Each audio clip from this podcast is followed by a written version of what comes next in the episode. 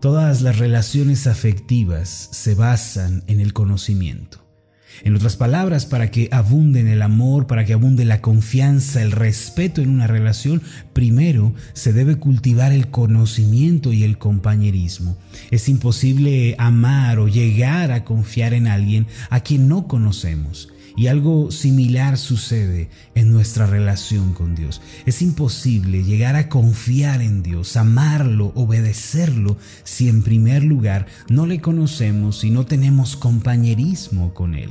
La vida de fe y el caminar cristiano se basan no en los sentimientos, no en el estado de ánimo o en las circunstancias, sino que la vida cristiana, el caminar con Dios, se basa en el conocimiento. El mismo Señor Jesús dijo en Juan capítulo, versículo 17, versículo 3, y esta es la vida eterna, que te conozcan a ti el único Dios verdadero y a Jesucristo tu Hijo, a quien has enviado. Esto significa que la persona que quiere heredar la vida eterna, que quiere eh, participar de las bendiciones que la acompañan, primero tiene que llegar a conocer a Dios y a Cristo por medio de la obra del Espíritu Santo. En cierta ocasión, Recuerdo esta historia, un niño le preguntó a su papá, Padre, ¿de qué tamaño es Dios? Entonces, al mirar al cielo, su padre vio un avión y le preguntó a su hijo, dime hijo, ¿de qué tamaño ves aquel avión? El niño, levantando su vista, le respondió, Padre, es muy pequeño, tanto que casi ni se alcanza a ver. Entonces el padre lo llevó al aeropuerto y al estar cerca de un avión, le volvió a preguntar, hijo, ahora de qué tamaño dirías tú que es el avión?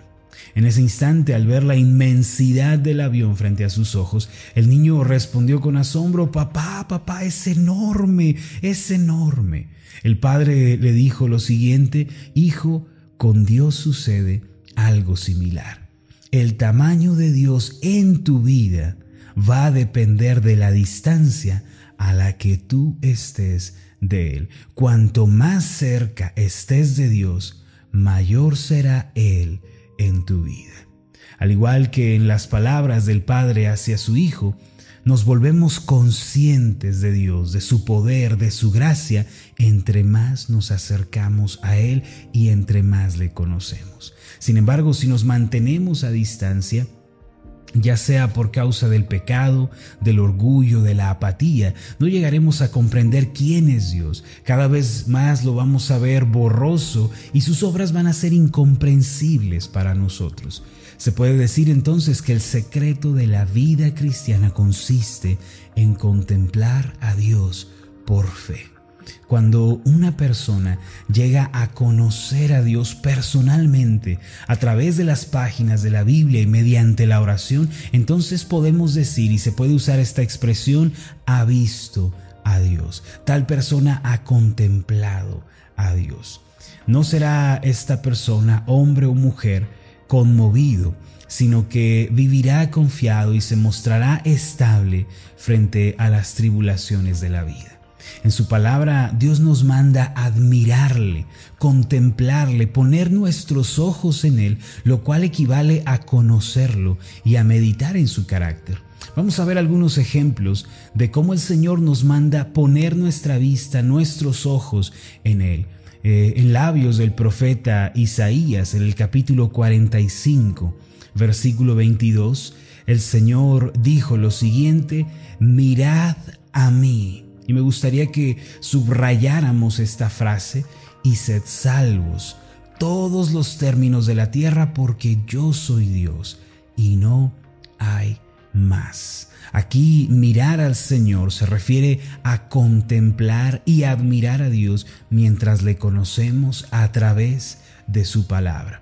Es decir, es una invitación para que le conozcamos, es una invitación para meditar en sus caminos. Por otra parte, el salmista declaró en el Salmo 25, versículo 15, lo siguiente, mis ojos están siempre hacia Jehová, porque Él sacará mis pies de la red.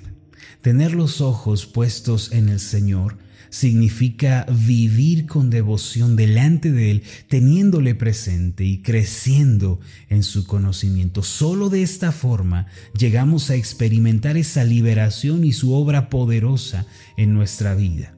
Ahora, el rey David solía decir con convicción en el Salmo 27, versículo 4, una cosa he demandado a Jehová, y esta buscaré que esté yo en la casa de Jehová todos los días de mi vida. Note usted lo siguiente, para contemplar la hermosura de Jehová y para inquirir en su templo.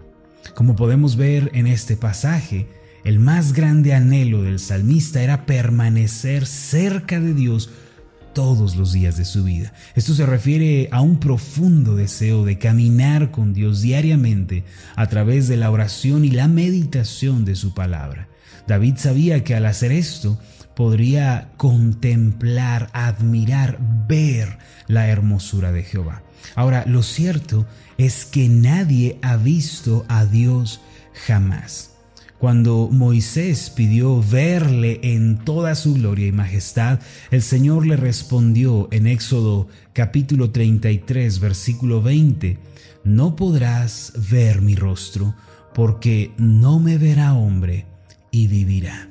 El rostro de Dios es tan glorioso, tan puro y tan santo que el hombre no puede mirarle sin caer muerto.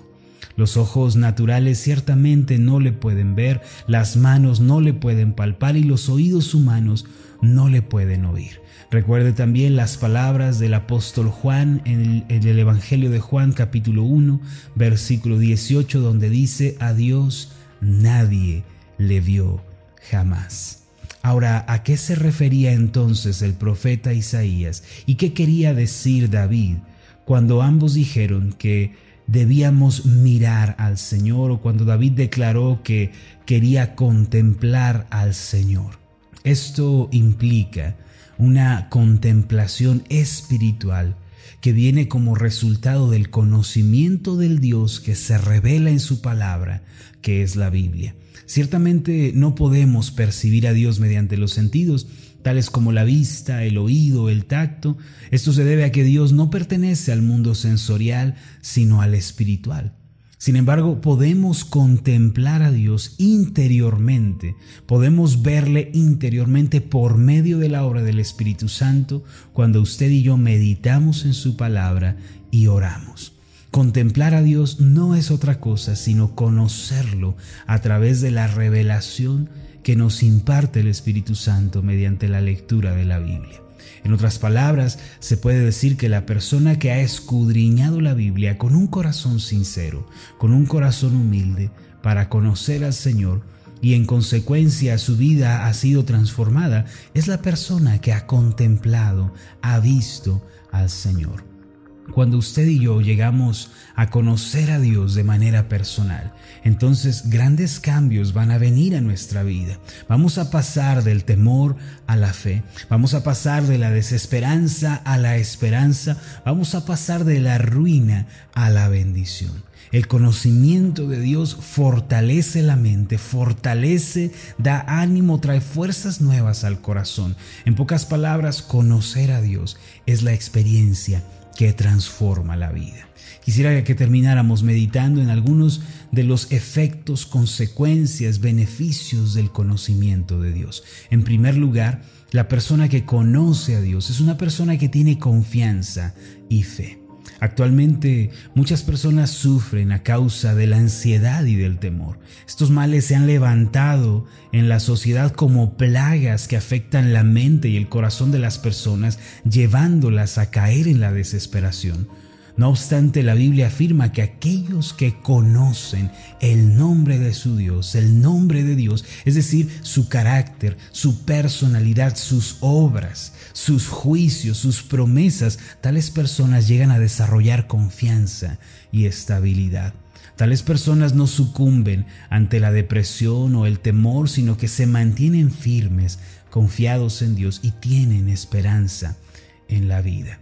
Por eso el salmista dijo en el Salmo 9, versículo 10, en ti confiarán los que conocen tu nombre, por cuanto tú, oh Jehová, no desamparaste a los que te buscaron. ¿Qué dice este pasaje que es el conocimiento del nombre de Dios, lo que nos lleva a la confianza? En ti confían aquellos que conocen tu nombre.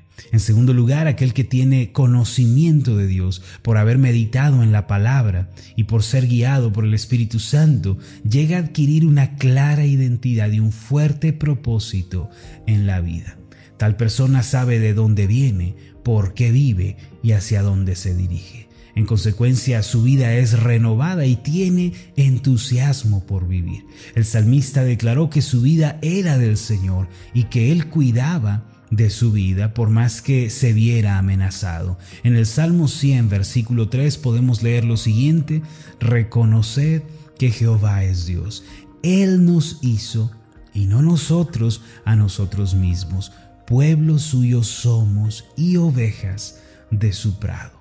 A pesar de vivir tiempos difíciles, el salmista sabía que su vida le pertenecía al Señor y por ende Él le iba a sostener. El Salmo 23, versículo 1 dice de la siguiente manera, Jehová es mi pastor, nada me faltará. Note que el salmista tenía una clara identidad. Él sabía de quién era su vida, para quién era su vida y hacia dónde se dirigía ésta. Así es la persona que ha conocido a Dios. Se mantiene confiada, tiene una clara identidad, la cual está arraigada en Dios. En tercer lugar, la persona que conoce a Dios, que le ha contemplado, es una persona que posee una asombrosa fortaleza interior.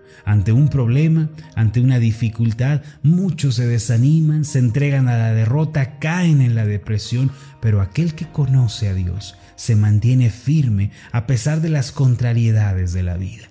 El profeta Daniel dijo en el capítulo 11, versículo 32, el pueblo que conoce a su Dios se esforzará y actuará. Quien conoce a su Dios tiene fuerzas renovadas para actuar, tiene un ánimo renovado para salir adelante, tiene una fortaleza interior provista por Dios. La persona que ha conocido al Señor, que camina diariamente con Él, viene a ser como la roca que aunque es golpeada una y otra vez por las olas del mar, siempre emerge victoriosa. En síntesis, para contemplar a Dios y pasar de la desesperanza a la esperanza, tenemos que ser guiados por el Espíritu Santo y debemos meditar profundamente en la palabra de Dios que es la Biblia. Aunque nuestros ojos no puedan ver a Dios, ni nuestros oídos le puedan escuchar, mediante la revelación del Espíritu Santo podemos contemplar a Dios en nuestro corazón. La llave que abre la puerta, que nos guía a una vida cristiana fuerte, confiada, es el conocimiento de Dios debido a que hemos recibido ya la gracia de la segunda oportunidad al recibir a Cristo como Señor y Salvador, y ya que hemos entrado en el camino verdadero de la vida, debemos avanzar diariamente hacia el conocimiento de Dios, de sus obras y de sus promesas. Entonces grandes cambios, mis amados, van a suceder en nuestra vida y milagros nos van a salir al encuentro. El conocimiento de Dios es la experiencia que cambia la vida. Permítame hacer una oración por usted. Padre Celestial, que agradecidos estamos contigo en este día por la bendición que nos das de conocerte. Tú no eres un Dios que haya permanecido en silencio, que no se haya revelado o mostrado a los hombres. Señor, tú nos invitas a contemplarte, a mirarte, no con estos ojos carnales ni a tocarte con estas manos naturales, sino que nos mandas contemplarte por medio de la fe y por medio del conocimiento que recibimos en tu palabra.